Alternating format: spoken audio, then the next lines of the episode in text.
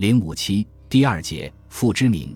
一个妄想症患者写了一本谈论自己的妄想的书，可以想见，对于施列伯这一典型的妄想症书写，这一把妄想和书写融合在一起，并以书写来揭示自身利比多真相的妄想症状，拉康自然不会轻易放过。拉康第三期研讨班的主题是精神病。其中，施列伯的回忆录以及弗洛伊德的病理分析就是该期研讨班主要的讨论对象。接着，在一九五八年，拉康又把研讨班的内容浓缩成了一篇论文，论精神病的一切可能疗法的一个初始问题。在此，我没有办法对拉康的讨论做全面论述，只能围绕父之名的问题对他的分析做以说明。虽然说精神分析学作为一种治疗技术，主要是以精神异常作为实践对象，但这种非药物性的谈话疗法实际处理的对象范围是很有限的。例如，在弗洛伊德那里，较多涉及的是神经症的现象。不过，从另一方面说，精神分析学真正关心的不是精神医学的分类学范畴，而是不同病症的症状结构和起源机制。例如，弗洛伊德不仅依照病因机制的不同而把神经症区分为现实型神经症组群和精神型神经症组群，而且还在起源机制上区分了神经症、精神病和导错。但是，弗洛伊德对除神经症以外的精神异常现象的心理机制的解释含混，而且不充分。例如，他对施列伯病例的解释更多的依赖的是神经症的解释模式。所以，拉康在其对弗洛伊德幽隐曲折的返回中实施了一系列的修正。拉康承袭了弗洛伊德的分类，把神经症、精神病和导错视为精神分析学首先应当关注的三大异常现象，并把关注的焦点集中在三者的临床结构的分析上。他从弗洛伊德那里挪用了三个范畴，即 verdrängen、Verwerfung 和 Verleugnung，分别对应于压抑。除权和否认，以描述神经症、精神病和导错的基本运作机制中的相关条目，并且他在不同场合对这些机制及其临床运用分别给予了详尽的论述。其中对施列伯病例的分析就涉及除权这个范畴。拉康认为，施列伯的病例最为典型的证明了父亲的隐喻在主体完成其认同的过程中的决定性作用，即如果欠缺了父亲这个纯粹的能指。或者说，如果这个能指在主体认同的过程中被排除了，那主体必然会出现精神病。因此，我将把 v o v e r 放视为对能指的除权。在父之名被召唤的那个地点，一个纯粹而简单的洞将在他者中回应这个召唤，但由于隐喻效果的缺乏，这个洞将会在菲勒斯意义的位置上引起一个相应的洞。除权本是一个法律概念。法国语言学家皮熊等人将其挪用到语言学中，以指称某些语言要素所暗示的对可能性领域的排除。例如，在 Mister. Brooke is not the sort of person who would ever complain 这个句子中，ever 这个词就暗示了对布鲁克先生会发牢骚的可能性的排除。拉康的除权概念是从皮熊那里借来的，但用法已完全不同。在他看来，那被除权的不是某个事件会发生的可能性。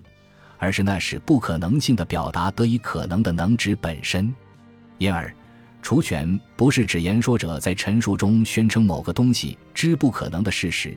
这个过程更接近于否认，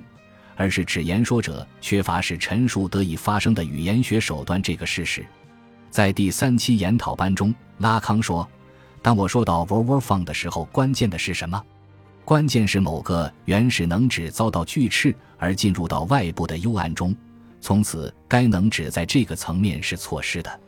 这就是我视作妄想症之基础的基本机制，它实际上是某个源头的原始排除过程。在施列伯的病例中，弗洛伊德解释说，正是施列伯对待弗莱西斯医生作为父亲缺席的替代的那重情欲性的同性恋关系。以及这一欲望在他身上产生的冲突，才导致了他发病时的被迫害幻觉。这一幻觉体系经过充分的发展，最终集中到施列伯与上帝的特殊关系上。这一解释所依据的依然是受到压抑的利比多能量的转移性运作。拉康认为，压抑的运作总是与被压抑的东西以各种伪装或扭曲的形式的返回联系在一起。例如，在梦的工作中，在症状的结构中，在日常的语言措施现象中，压抑的过程恰是被压抑的东西隐秘的返回的过程；而在除权中，被除权的东西根本就没有进入主体的世界，而是被留在了外面。这样，主体在象征界就留下了一个永远无法弥补的空位，一个纯粹而简单的洞。就像在施列伯的那里，由于基本能指父之名的除权，使得施列伯在象征界的菲雷斯认同未能完成，从而无法在象征秩序中注册自己的主体性，尤其是自己的性别化的主体身份。其结果就是母亲的欲望始终无法获得命名，父之名所代表的菲勒斯意义无法在他者中被锚定。于是，面对母亲那无法参透的谜一般的欲望。主体缺乏足够的手段给予回应。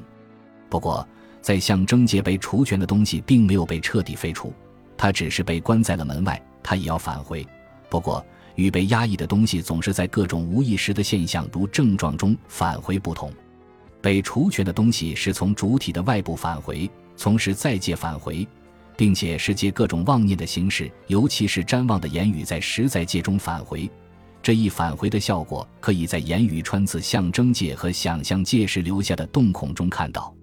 所以，拉康在对精神病临床结构的分析中，特别的强调了言语的作用，因为它不仅能最充分地体现瞻望的各种形式，以其复杂多样的能指结构，揭示种种瞻望现象的隐在逻辑，而且其本身所具有的创造力，就构成了主体与实在界的一种相遇，在那里。主体通过那些漂浮的能指，通过那些因能指与所指之间锚定点的缺乏而导致意义断裂的言语，不断的循环那缺失的父之名的返回。在第三期研讨班中，